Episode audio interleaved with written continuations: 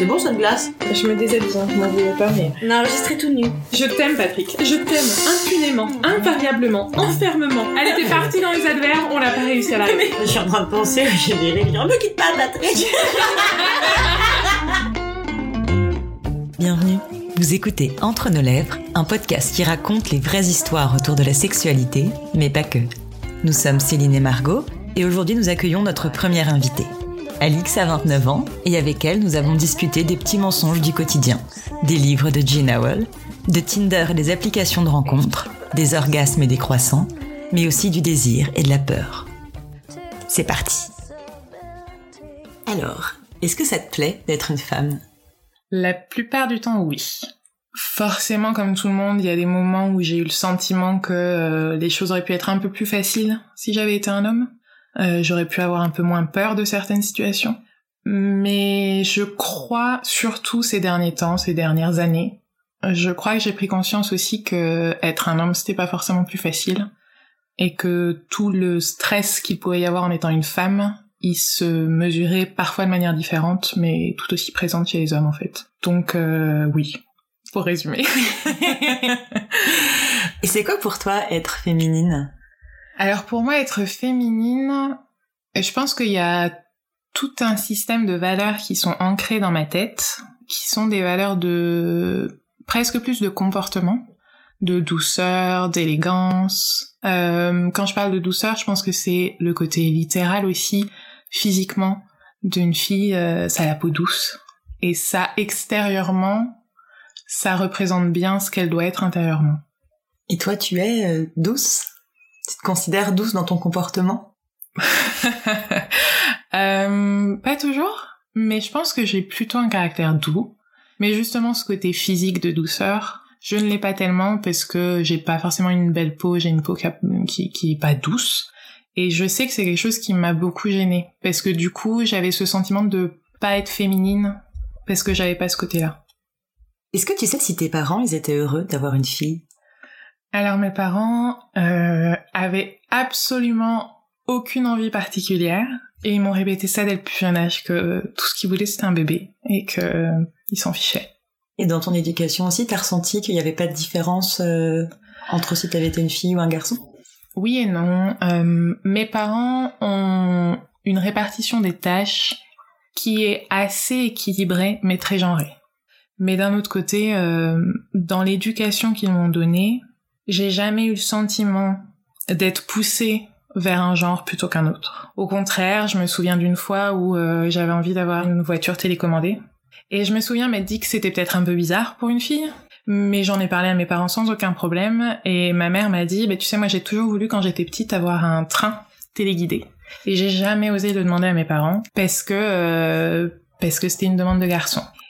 Et ça l'a énormément marqué et du coup elle m'a tout de suite dit euh, il y a aucun jeu que tu demanderais qu'on pourrait ne pas t'offrir pour des questions de, de, genre.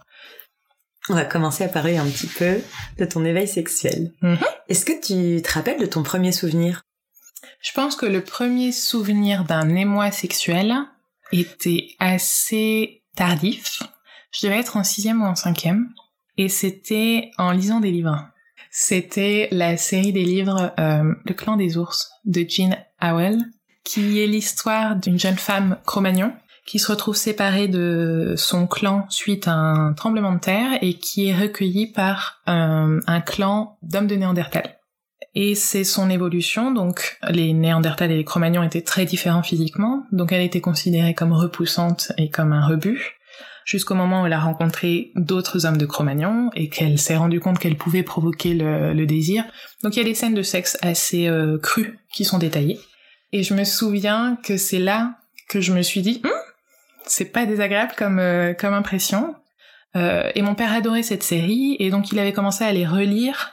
Et du coup, au fur et à mesure que lui les relisait, il se rendait compte qu'il y avait certains passages un peu crus. Donc ils avaient fini par me dire on va peut-être euh, s'arrêter et puis tu les reprendras quand tu seras quand tu seras un peu plus grande. Je comprenais la décision qui les avait amenés là parce que ma mère était d'accord avec mon père, mais j'en voyais pas le fondement en fait. Je me disais je, je vais pas être pervertie par ces lectures. Effectivement, c'est des choses qui sont un peu crues. Non, mais en plus, tu trouvais ça chouette. Mais ouais, moi, je trouvais ça chouette et, euh, et voilà. Mais j'étais très obéissante, alors j'ai arrêté de les lire. Ah ouais? Et du coup, ouais, en y repensant là récemment, je me dis, il faudrait que je les relise quand même. Mais je- T'as jamais fini du coup? Non, j'ai jamais fini. Mais je me souviens d'avoir vu aussi des descriptions de scènes qui m'ont qui m'ont toujours marqué. Et il y a une scène entre autres où en fait dans les tribus d'hommes de Cro-Magnon, la sexualité la première fois était initiée par une personne qui était choisie pour initier toutes les femmes du clan. Euh, c'était un homme qui était choisi pour dépuceler les femmes qui étaient en âge Hmm. à une période euh, bien donnée. Donc il n'y en avait pas non plus 60, hein. c'était deux, trois femmes, euh, voilà. C'est vraiment une notion d'apprentissage et de transmission. Et je me disais, ça doit être tellement euh, un soulagement de se dire que c'est pas un stress, que tu sais que ta première fois et ton apprentissage de la sexualité, il va être codifié. Tu sais que ça va être fait par une personne qui est choisie par le clan comme étant une personne euh, douce et, euh, et pédagogue. Et je me souviens m'être dit, c'est quand même vachement pratique. On devrait instaurer ça. On devrait instaurer ça. Vraiment. Bon, dans les faits, euh, concrètement, c'est un peu compliqué. On va mais, euh, mais ouais, donc mm, vraiment, mon premier émoi sexuel, ça a été ça. Si je me souviens, en en parlant, euh, il y avait cette série du vendredi soir qui s'appelait PJ, dont j'avais profondément horreur, qui était une série policière française, très dark, très sombre, et je me souviens de certaines thématiques traitées, de viol, d'agression sexuelle, etc. Et c'était une série qui me mettait déjà très mal à l'aise. Pour qu'en lisant les livres de Gina Well, je me dise, c'est quand même bien pratique qu'il y ait quelqu'un qui t'initie, c'est que quelque part, au fond, je devais avoir une représentation du sexe qui était, euh, qui était angoissante. Et cette image euh, négative et angoissante, comme tu disais, du sexe, tu l'as eu pendant longtemps? Oui et non. Euh, j'ai du mal à me rendre compte de la sexualité pendant combien de temps j'ai une image négative, mais en tout cas, j'ai eu des angoisses extrêmement fortes par rapport aux violences sexuelles. J'avais une terreur absolue du viol ou des agressions sexuelles. Pendant longtemps, je me disais je préfère mourir que de me faire violer. Ça me semblait, euh, ça me semblait impensable. Et ça, ça a été pendant très très longtemps, jusqu'à euh, jusqu'à mes 20, euh, 22, 23, euh, où l'angoisse de l'agression sexuelle était omniprésente. Alors j'ai jamais vécu d'événements traumatisants, mais j'ai très régulièrement été, dès mon plus jeune âge, abordée dans la rue par des personnes qui n'étaient jamais violentes, mais qui pouvaient toujours être un peu euh, angoissantes. À 15 ans, il y a un monsieur qui m'a demandé s'il pouvait me kidnapper. euh, il y a des voilà, il y a des choses comme ça et du coup, j'ai toujours eu cette méfiance de l'autre. C'est quand même marrant, un monsieur qui te demande l'autorisation de te kidnapper. Ce qui est surtout marrant, ça a été ma réponse. Je lui ai dit non, mais peut-être une prochaine fois. Et là, je me suis dit, mon Dieu Qu'est-ce que tu viens de lui dire? Mais, euh, mais voilà, on a eu un épisode qui nous a effrayés avec ma sœur aussi, où on s'est fait courser par un mec euh, la première semaine où je suis arrivée euh, dans ma ville universitaire, première semaine où je quittais chez mes parents, on s'est fait courser par un mec. Et s'en est suivi deux années où je ne pouvais pas sortir sans qu'un mec un peu bizarre euh, m'aborde. Et du coup, je pense que ça a cultivé aussi cette impression qu'il y avait du danger. Et je pense que ça a, même si j'avais pas une mauvaise image de la sexualité consentie, je pense que ça a quand même influencé mon image euh, des rapports. Et tu pouvais parler de ça à tes parents? Non. Je pense aussi que quand mon père m'a dit qu'il fallait que j'arrête de lire les livres, au moins quelque temps, je me suis dit, bon, bah, il y a quelque chose de tabou quelque part aussi. Et du coup, avec toutes ces angoisses, est-ce que t'avais quand même des fantasmes autour de la sexualité? Est-ce que c'était quelque chose qui te, qui pouvait te procurer du plaisir à imaginer? Pas tellement sur la sexualité, plus sur le couple, euh, sur le fait d'être avec quelqu'un. J'étais pas encore dans la sexualité pour moi. J'étais juste dans le désir d'intéresser quelqu'un. C'était très égocentré aussi. Euh, il faut savoir que moi, j'ai jamais eu d'amoureux quand j'étais petite. Donc le collège est passé comme ça, le lycée est arrivé, et là j'ai commencé à me dire c'est quand même bizarre que j'ai jamais intéressé quelqu'un, c'est quand même louche. Et donc mes attentions elles étaient plus concentrées là-dessus que, enfin la sexualité c'était encore une étape d'après. Il y, a- il y avait peu de personnes qui me plaisaient vraiment. Euh, je pense que au primaire il y a un garçon dont j'étais amoureuse, au collège j'en ai eu un deuxième, et au lycée il y en a eu un troisième. Et il y a eu ce phénomène un peu angoissant qui était que euh, tous les garçons auxquels je pouvais m'intéresser finissaient par sortir avec mes meilleurs amis. le premier garçon avec qui je suis sortie, j'avais 17 ans et le temps commençait à être vraiment long.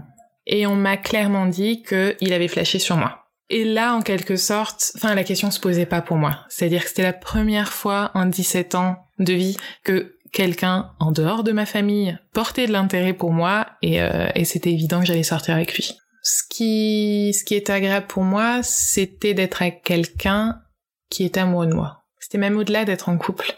C'est long quand on est adolescent, c'est long, 17 ans, sans avoir quelqu'un qui vous renvoie une image en dehors de vos amis, qui vous envoie une image positive de vous en fait. Donc pour une fois que j'avais cette personne, même si moi elle me convenait pas, elle me faisait du bien.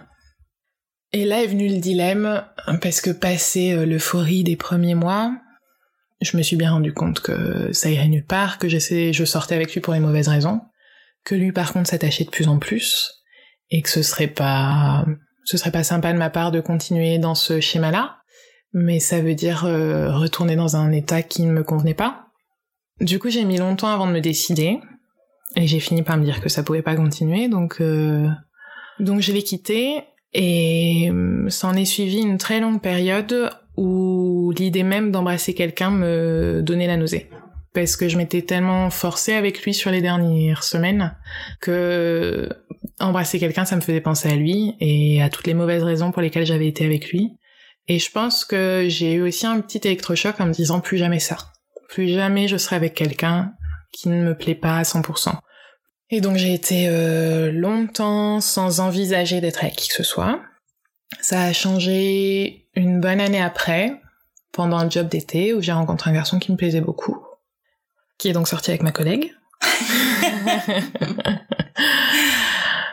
Et après, après on arrive à un âge où ça devient bizarre d'être seul. Ça devient bizarre d'avoir jamais été avec quelqu'un pour plus que quatre mois. Et plus c'est bizarre, plus on sent, plus on se dit qu'il y a quelque chose qui va pas, il y a quelque chose qui cloche. Et du coup, moins on va voir les autres, plus on se renferme. Et c'est un peu le cercle vicieux. Tu nous as pas dit tout à l'heure, mais est-ce qu'avec ce garçon qui t'était resté quatre mois, vous étiez allé euh, plus loin que vous embrasser? Non. Pour toi, ça représente quoi faire l'amour? Pendant longtemps, ça représentait un espèce de passage, euh, de passage de passage à quoi je sais pas de passage à l'état de femme à l'état d'adulte à l'état de jeune active au sens euh, de, de l'image que je me faisais d'une de la jeune femme que je voulais être. C'était un il fallait passer par là quoi. Et puis plus le temps passe plus on se dit si on limite euh, l'acte sexuel à un passage à un état autre ben on n'est pas dans la merde si on couche jamais avec quelqu'un ça veut dire qu'on reste quoi? On reste dans un état de d'enfance ou de alors que c'est pas le cas. Donc en grandissant, le en grandissant ou en vieillissant, ça devient quelque chose d'autre. Ça devient plus un passage, ça devient un fardeau. Ça devient quelque chose qui qui peut peser. Ça devient quelque chose qui fait de toi une une personne anormale ou pas comme les autres une personne qui peut pas participer aux conversations qu'ont toutes les jeunes femmes et les jeunes gens de 20, 22, 23, 24, 25 ans. 26, 27, 28, 29. et du coup, est-ce qu'aujourd'hui c'est une situation qui te, qui te stresse, qui te, qui te gêne? Oui. Oui, énormément. Ça m'empêche pas de vivre, bien heureusement. Euh, je pense pouvoir dire sans trop de, sans trop m'avancer, que ça ne se voit pas non plus sur mon visage. Euh, je suis quelqu'un de plutôt, plutôt ouvert, plutôt sur plein de questions. Est-ce que tu crois que les gens qui font l'amour, ça se voit sur leur visage? Oui et non. Quand je dis voir sur le visage, c'est plus dans les comportements et dans les conversations. Après, j'ai jamais menti. J'ai, si, c'est faux. J'ai fait quelques mensonges blancs, mais je me suis toujours débrouillée pour être dans des situations où la question de la sexualité n'était pas abordée, ou alors je pouvais y répondre de manière neutre, ou alors j'étais avec des personnes de confiance à qui je pouvais dire que me concernant, euh, il y avait jamais rien eu et j'avais jamais rien, j'avais jamais rien fait avec qui que ce soit. Je suis pas mal à l'aise avec le sujet, il y a beaucoup de personnes autour de moi qui sont au courant, mais j'ai toujours besoin de me sentir complètement en confiance avec une personne avant de le dire, parce qu'il y a beaucoup de réactions. Il est arrivé une ou deux fois que des personnes que j'aurais pas forcément souhaité euh, mettre au courant soient mises au courant par un concours de circonstances et les réactions sont toujours les mêmes. C'est ah bon, mais pourquoi? La première question c'est euh, mais tu veux pas coucher avant le mariage? Alors non, je pourrais, mais en l'occurrence non, ça me pose aucun problème. Et ensuite c'est qu'est-ce qui va pas? Euh, Mais t'as déjà eu des copains? Et là il faut expliquer que il faut il n'y a pas toujours une raison. C'est des fois c'est des concours de circonstances aussi. C'est que euh, j'ai toujours été très timide. Euh, en grandissant, aller vers les autres c'était très compliqué pour moi. Et je j'avais cette vision quand on parlait de l'amour, j'avais cette vision très euh, féerique, romantique de l'amour. Pendant longtemps, je me disais mon premier ce sera mon dernier. C'est l'homme avec qui je passerai, euh, je ferai ma vie. Et je pense que c'est ça aussi qui a fait qu'avec mon premier copain j'ai pas couché parce que très vite je me suis dit bah ce sera pas lui. Donc euh, donc ça sert à rien de coucher avec lui. C'était quoi les, les modèles de couple que t'avais autour de toi qui t'ont donné cette, hmm. cette idée-là? Ben, c'est des modèles. Mes parents sont mariés depuis plus de 40 ans. Euh, j'ai un frère qui a rencontré euh, sa chérie au lycée et qui est encore euh, avec elle aujourd'hui. J'ai ma meilleure amie qui a rencontré son chéri à 16 ans et qui est mariée, qui a deux enfants maintenant. J'ai surtout des modèles de couple longue durée autour de moi. Des belles histoires d'amour, des... Et du coup, j'avais une vision très claire dans ma tête. À 25 ans, j'allais être en couple, euh, depuis quelques années déjà. Je serais en train de préparer mon mariage. Et puis entre 25 et 30 ans, j'aurai mes premiers enfants. Sauf que le temps passe et il faut accepter que c'est, ce sera pas comme ça que ça veut pas dire que ce sera moins bien, mais c'est pas forcément facile à accepter, surtout quand ça fait des années qu'on grandit avec cette image-là. Quand on voit les autres aussi se mettre en couple, alors on voit aussi les gens qui ont des difficultés, qui se séparent, qui ont du mal à trouver quelqu'un, mais qui ont toujours euh, quand même quelqu'un sous le coude ou et le sentiment d'avoir personne autour, personne qui m'intéresse et personne qui s'intéresse à moi. Ça, c'était plus compliqué. Et aujourd'hui, ça me pèse dans le sens où c'est c'est quelque chose auquel je vais penser en permanence quand il s'agit de mes relations aux hommes. C'est-à-dire que je c'est très compliqué pour moi de sortir avec un homme, euh, de me laisser aller avec quelqu'un parce que j'ai toujours cette euh, cette idée que euh, être vierge à 29 ans, euh, c'est qu'il y a il y a quelque chose qui va pas même si je suis la première à dire que non, et c'est pas, il y a pas forcément quelque chose qui va pas, c'est peut-être juste la vie qui a fait que. Euh, je me dis, est-ce que j'ai envie d'expliquer ça à quelqu'un? Ou alors est-ce que j'ai envie de coucher avec cette personne sans rien lui dire? Sauf que je continue à avoir ce besoin de me sentir en confiance. Et c'est quelque chose que j'ai jamais vécu avec quelqu'un, d'être assez en confiance pour m'ouvrir à lui, en dehors de mes amis, je veux dire. Donc euh, donc oui, c'est hyper pesant parce que euh, parce que ça teinte toutes les toutes les interactions que tu peux avoir avec quelqu'un. Ça teinte aussi des des relations de de la vie d'adulte où euh, où on rentre dans des milieux professionnels où tu peux avoir des discussions plus ou moins grivoises sur certains sujets, tu peux sans partir dans les réflexions euh, beauf ou, ou à deux balles mais c'est des conversations qui arrivent euh, sur des sur des pratiques, sur des euh, et c'est toujours le moment gênant où on dit toi alors t'as un petit copain? Non. Ah mais t'as quel âge? 29 ans. Bon bah ça va, t'es encore jeune. Mais ça veut dire quoi? Ça veut dire que je suis obligée d'avoir un petit copain? À partir de quel âge on est plus assez jeune? À partir de quel âge on fait pitié quand on dit qu'on a plus de copains? Puis en plus ça veut pas dire j'en ai jamais eu. Bon en l'occurrence euh, c'est pas loin de la vérité mais quand même. Et puis ensuite les gens veulent absolument trouver quelqu'un euh, parce que c'est la condition pour que tu sois heureuse, visiblement. Et là, c'est que parler des relations humaines et pas des relations, des interactions sexuelles. Et là, c'est encore un autre, euh, un autre niveau, quoi. Et ou alors, euh, moi, je botte souvent en touche en disant que j'ai, je parle pas de ma vie sentimentale dans le milieu professionnel, mais du coup, ça pose des questions. Et pourquoi tu parles pas de ta vie sentimentale? Généralement, il y a deux possibilités. Soit c'est parce que tu couches avec la terre entière, soit c'est parce que tu te comportes comme une bonne sœur. T'as jamais eu envie de mentir? Je pense que j'ai un gros problème avec le mensonge. Parce que j'ai toujours peur de pas me souvenir de ce que j'ai dit à qui, déjà. Et puis je suis pas à l'aise avec l'idée de mentir. J'en ai rarement eu besoin vraiment. J'ai pu faire quelques mensonges, mais plus pour arrêter les questionnements qui pouvaient être euh, incessants. Quand on me disait ah bah du coup tu vas rejoindre ton petit copain, oui, oui c'est ça, je vais rejoindre mon petit copain et puis euh, et puis voilà, je j'ai besoin de ma soirée de la Saint-Valentin. Ah, parce que tu passes ta soirée en amoureux Oui, je passe ma soirée en amoureux. Voilà, c'est euh, ça va pas plus loin. On me dit, je me dis, euh, peut-être qu'à mon âge, euh, il faudrait juste voilà que je, rencontre un garçon n'importe où qui soit à peu près correct et et que et que je, je couche avec lui et que ce soit fait et que je m'en débarrasse et, et puis voilà mais je pense que mon cerveau a un peu du mal avec ça et aujourd'hui qu'est-ce que tu fantasmes de ta première fois? Beaucoup trop de choses enfin c'est pas tant des fantasmes que des que des peurs et des angoisses en fait encore une fois, je fantasme juste que ça se fasse et que je me sente assez bien. Euh, je, je sais que euh, il y a des millions de cas de figure dans les premières fois. Tu peux avoir mal, tu peux ne pas avoir mal, tu peux saigner, tu peux ne pas saigner, tu peux prendre du plaisir, tu peux ne pas prendre du plaisir. J'ai tous les cas de figure autour de moi. Donc je, évidemment, je fantasme une première fois qui soit parfaite, euh, où je sois complètement euh, moi-même, à l'aise, détendue, euh, que tout se passe bien, et puis idéalement que j'ai une dizaine d'orgasmes. non, mais que au moins ce, ce soit un acte de plaisir. Pas, mais c'est ça aussi qui me bloque, c'est que j'ai pas envie de m'en débarrasser. Enfin, il y a une partie de moi qui a envie de, de perdre ma virginité, et puis c'est tout. Même s'il y a quelqu'un qui a dit récemment que perdre, la notion de perdre quelque chose, c'était un peu bizarre parce que tu ne perds rien. Et je suis assez d'accord. Et qu'est-ce que t'attends de ton partenaire pour cette première fois?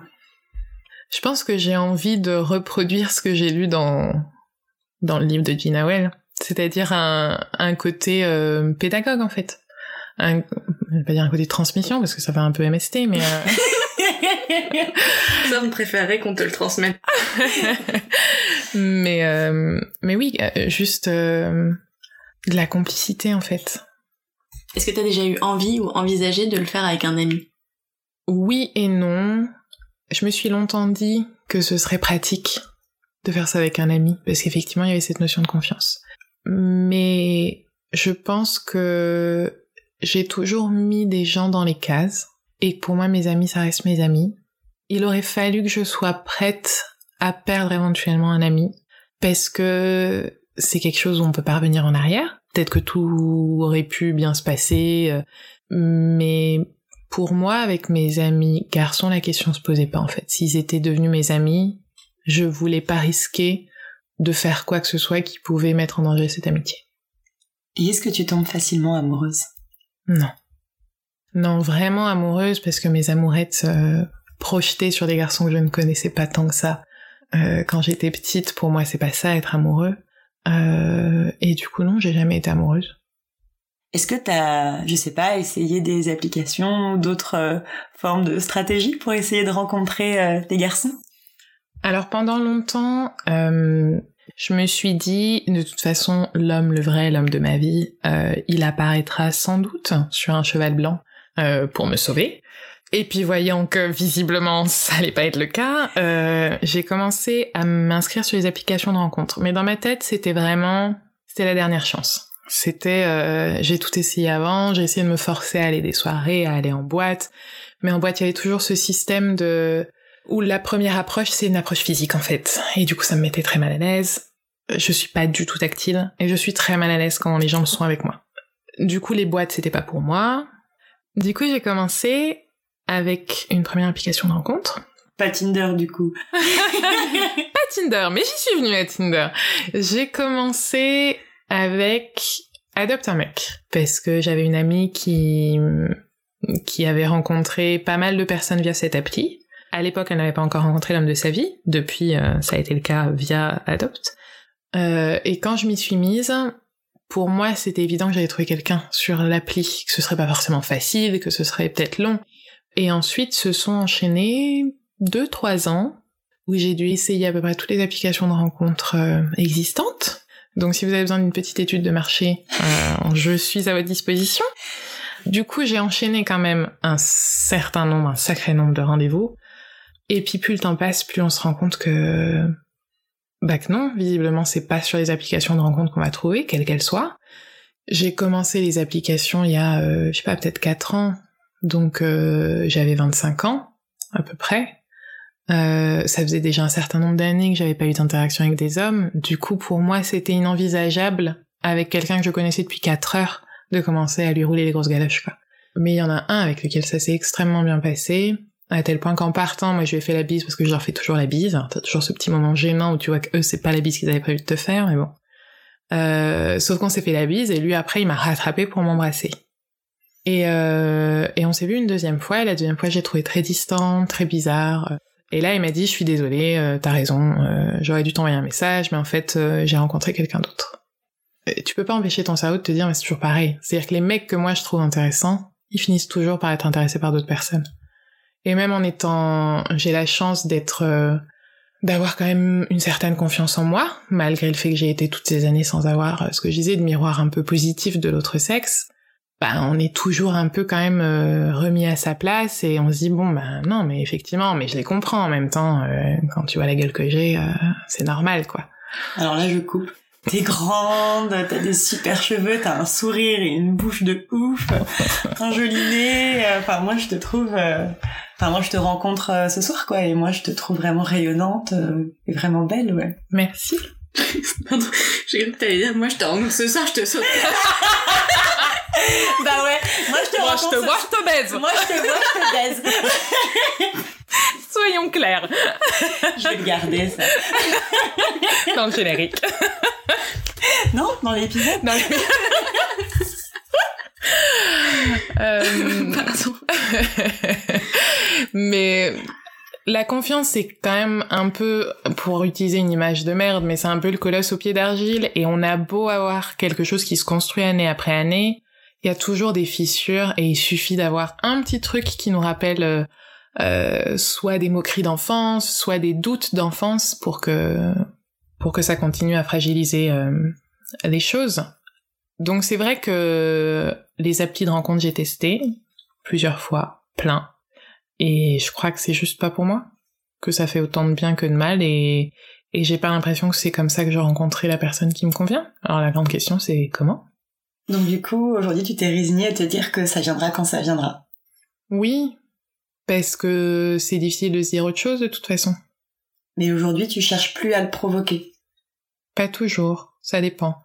Euh, J'essaye de pas dire non quand on me propose euh, d'aller dans les soirées où je connais personne, même si je suis jamais très à l'aise parce que je suis quand même, je suis plus ce genre de fille à faire une soirée avec un verre de vin euh, sur un canapé que que des soirées déguisées à droite à gauche.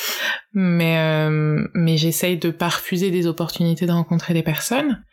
Après, encore une fois, le cerveau il vit sa vie quoi, et euh, le cerveau il fait que dès que potentiellement tu rencontres un spécimen mâle, ou que tu sais que tu vas rencontrer un spécimen mâle, mais quel que soit le contexte, que ce soit professionnel, que ce soit personnel, ton cerveau peut pas s'empêcher de se dire euh, ça se trouve c'est lui.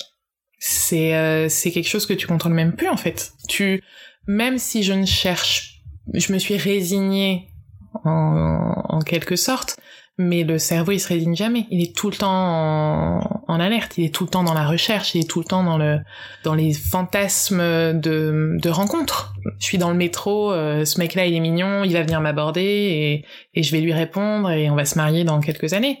Sauf que Évidemment, quand quelqu'un t'aborde dans le métro, tu lui parles pas, tu regardes tes pieds, puis tu pars en courant. Donc ça, n- ça, ça n'a aucun sens. Et je continue à m'abreuver de romances euh, sous quelque forme que ce soit, et, euh, et du coup, je continue à avoir un imaginaire de d'une rencontre merveilleuse et euh, Et d'un garçon merveilleux. et d'un garçon merveilleux, ouais. Je ne cherche pas à être en couple à tout prix. En fait, je veux pas vivre forcément avec quelqu'un, c'est pas ça mon fantasme de couple. C'est juste de partager avec quelqu'un. Et même si t'es vierge aujourd'hui, est-ce que t'as le sentiment d'avoir une sexualité? Je sais pas si j'utiliserais ce terme-là, euh, mais oui, dans les faits, oui. J'ai une forme de sexualité euh, via la masturbation. Pourquoi tu dis une forme de sexualité? Euh, pour moi, la sexualité, c'est un tout. J'ai du mal à concevoir le fait de se masturber comme étant la preuve qu'on a une sexualité. Pour moi, la sexualité, ça comprend la masturbation, mais ça comprend aussi les interactions avec d'autres personnes.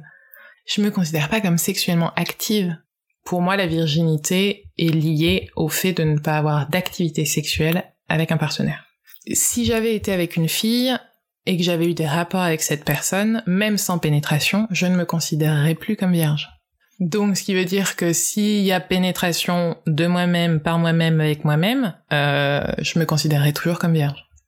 Je me masturbe, j'ai découvert la masturbation quand même assez tardivement. J'avais, je pense que j'avais 24, 25 ans par là.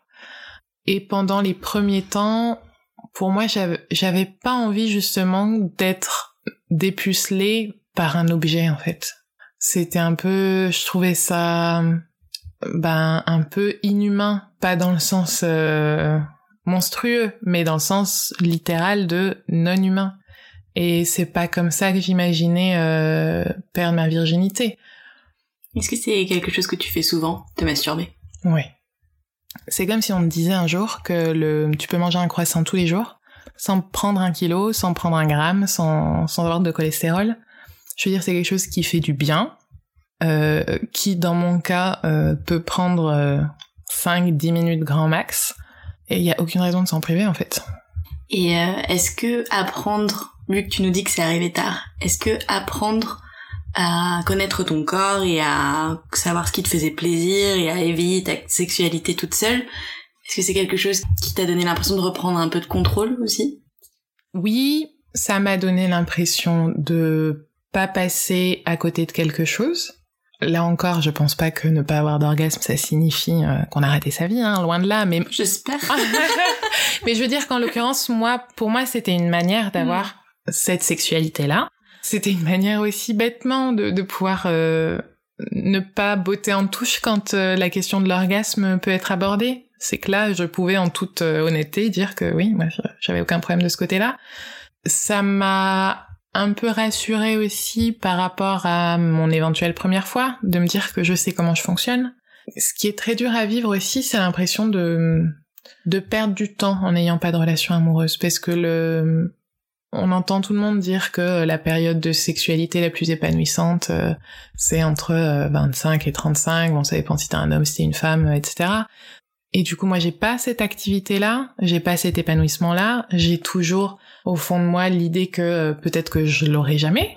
Je suis toujours agacée par les gens qui disent mais si tu finiras par rencontrer quelqu'un, t'inquiète pas. On sait pas, on sait pas ce que la vie nous réserve, on sait pas ce qui peut se passer demain et et de se dire que j'ai pas connu ça ou je pourrais ne jamais connaître ça, que mon corps change aussi, que mon corps évolue d'une manière qui ne me plaît pas forcément, parce que j'accuse des traits de vieillesse qui sont normales et que j'ai une partie de moi qui me dit On répète encore une fois qu'elle n'a que 29 ans. non non mais il y a quelque chose de très euh, de, de, juste physique la, la poitrine que j'avais à 20 ans euh, et j'aimerais bien l'avoir encore à 29 ans et je ne l'ai pas à 29 ans et j'ai un truc bête et ridicule et égoïste de me dire bah j'aurais bien aimé que qu'il y ait quelqu'un pour euh, pour profiter du corps que j'avais à cette époque-là. Et bon, je ne ressemble pas à un gros tas maintenant, c'est pas ce que je dis. Et puis même moi, je ressemble à un gros tas que ce serait pas grave. Mais ce que je veux dire, c'est que la masturbation me permettait à une petite mesure, à une petite échelle, de, de pallier cette frustration-là parce que parce que ma vie pourrait être euh, aussi sans aucun problème si j'étais asexuelle. Dans ce cas-là, euh, virginité ou vie sexuelle, ça me poserait aucun problème, mais c'est pas le cas. J'ai du désir, j'ai du plaisir, et euh, et au moins avec la masturbation, j'ai l'impression de ne pas passer à côté de, de plein de choses, enfin de moins passer à côté des choses. Et comment tu te masturbes? Alors euh, quasiment exclusivement avec un vibromasseur. Euh, et quasiment exclusivement avec un support euh, de lecture. J'ai besoin d'avoir... Je peux pas être juste avec mon imaginaire en fait. Je peux pas être juste avec ma tête et mes doigts, ça fonctionne jamais. J'ai besoin soit d'avoir vu un film, soit d'avoir euh, lu un bouquin. J'ai besoin d'un stimulus extérieur. Et c'est pendant? Enfin genre tu lis et tu utilises ton vibromasseur en même temps? Ouais, Généralement. Ou tu regardes un truc et... Généralement. C'est pas juste avant tu regardes et puis après tu, tu laisses... Non, j'ai besoin d'avoir une... Euh... Ouais, le stimulus euh, pendant. Et aujourd'hui, tu dirais que tu t'entends comment avec ton corps? Plutôt bien. Comme tout le monde, j'ai des hauts et des bas. Il y a des jours où je me trouve absolument hideuse, et puis il y a des jours où je me dis que je suis un vrai canon. Mais j'ai ce rapport très particulier où, où moi, avec moi-même, euh, je suis un peu une femme fatale. Et puis en fait, quand je suis confrontée au regard des autres, je me dis que finalement, pas tant que ça. Ou que, en tout cas, c'est plus compliqué, c'est plus facile dans ma tête. Ce que je disais, euh, les marques de vieillesse, aussi petites soient-elles, je les vois, et elles sont pas toujours faciles à accepter. Mais il y en a certaines que je refuse de, de changer. J'ai des cheveux blancs et j'ai pas envie de me teindre les cheveux, ou en tout cas pas tout de suite, et je sais pas si je le ferai un jour. J'ai des choses chez moi qui me plaisent pas, et puis j'ai des choses chez moi qui me plaisent le lundi et qui me plaisent pas le mardi. C'est quoi ce que tu préfères? Alors j'ai beaucoup réfléchi à cette question parce qu'elle est difficile. Parce que vraiment, je pense qu'il y a quasiment aucune partie de mon corps que j'ai toujours aimé. Mon nez euh, a été beaucoup... On s'est beaucoup moqué de mon nez quand j'étais petite. Donc pour- je. Pourquoi? Non mais moi c'est ce que je trouve presque plus beau chez toi, ton nez. Ton nez, ton sourire, genre... euh, Parce que euh, on le comparait à un nez de cochon. Parce Mais- qu'il est un peu faussé. Je ne comprends pas. Elle a un petit nez en trompette pour ceux qui peuvent pas voir. Euh, maintenant, j'ai fait la paix avec, mais c'était un point où je voulais presque faire de la chirurgie esthétique, alors que c'est pas une pratique que je souhaite à l'heure actuelle avoir sur quelque partie de mon corps que ce soit. Euh, mes yeux, j'aime la forme qu'ils ont, mais j'aime pas leur couleur. Mes cheveux, ils sont beaux, sauf quand j'arrive pas à les coiffer.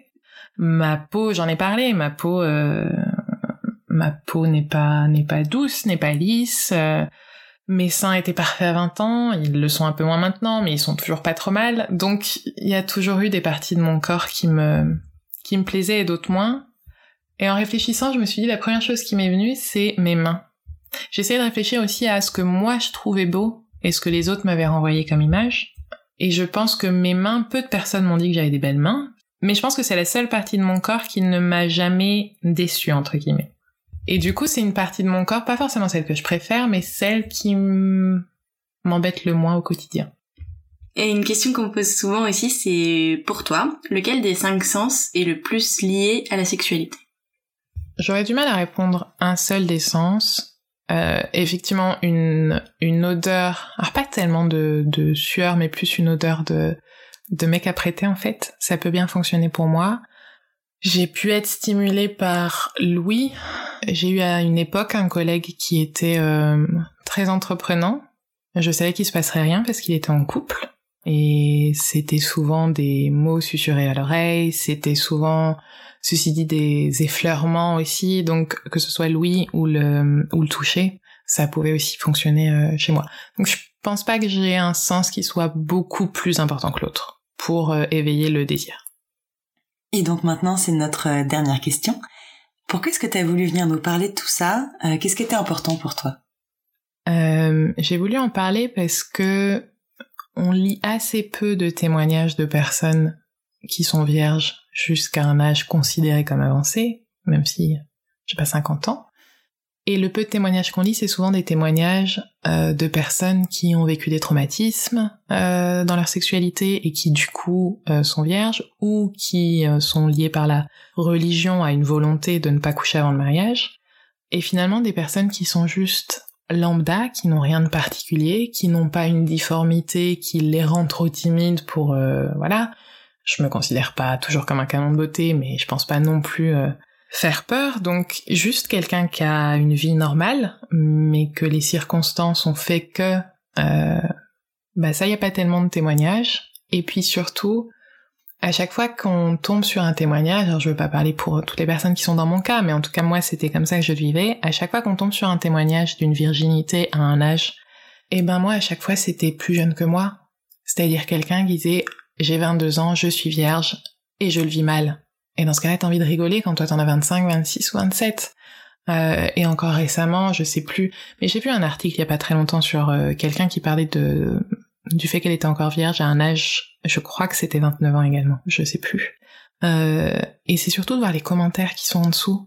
Et il y a beaucoup de personnes qui disent ben merci, moi je suis dans la même situation, euh, moi j'ai 26 ans ou 27 ans ou moins la plupart du temps et, je ressens la même chose et ça m'angoisse aussi. Et du coup je trouve que c'est important aussi qu'on se dise que malgré toutes les études qui sont faites, euh, on peut être encore vierge après 25 ans, on peut être encore vierge après 30 ans, après 40 ans, et c'est pas grave, ça veut pas dire que la vie elle s'arrête, ça veut pas dire qu'on a qu'on a plus rien à faire. Euh, je le vis mal dans le sens où j'aimerais avoir une sexualité, c'est quelque chose qui me qui m'intrigue et je suis curieuse et j'ai envie de tester, j'ai envie de m'amuser parce que je suis jeune aussi, mais ça m'empêche pas de vivre et ça m'empêche pas d'être moi-même et ça m'empêche pas d'être euh, Être heureuse. Ouais, d'être heureuse et, euh, et je pense que c'est important de le dire et que c'est important malgré ce que moi j'ai du mal parfois à me dire à moi-même, c'est important de se dire que c'est pas une finalité non plus pour euh, pour être accompli.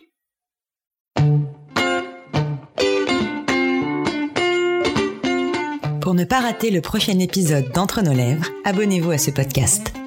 Vous pouvez également nous suivre sur Instagram, Facebook et Twitter, at Entre nos lèvres, ou sur notre site internet entrenoslèvres.fr où nous écrivons aussi. Et n'oubliez pas de vous inscrire à notre super newsletter. Tous les 15 jours, à l'annonce du nouvel épisode, on partage avec vous 5 chouettes recommandations. Des livres, des films, des articles, tout ce qui nous a plu ou touché ces derniers temps. Promis, c'est cool. Ah oui, et puis la musique du générique a été composée par Martin de Bauer. Allez, à dans 15 jours.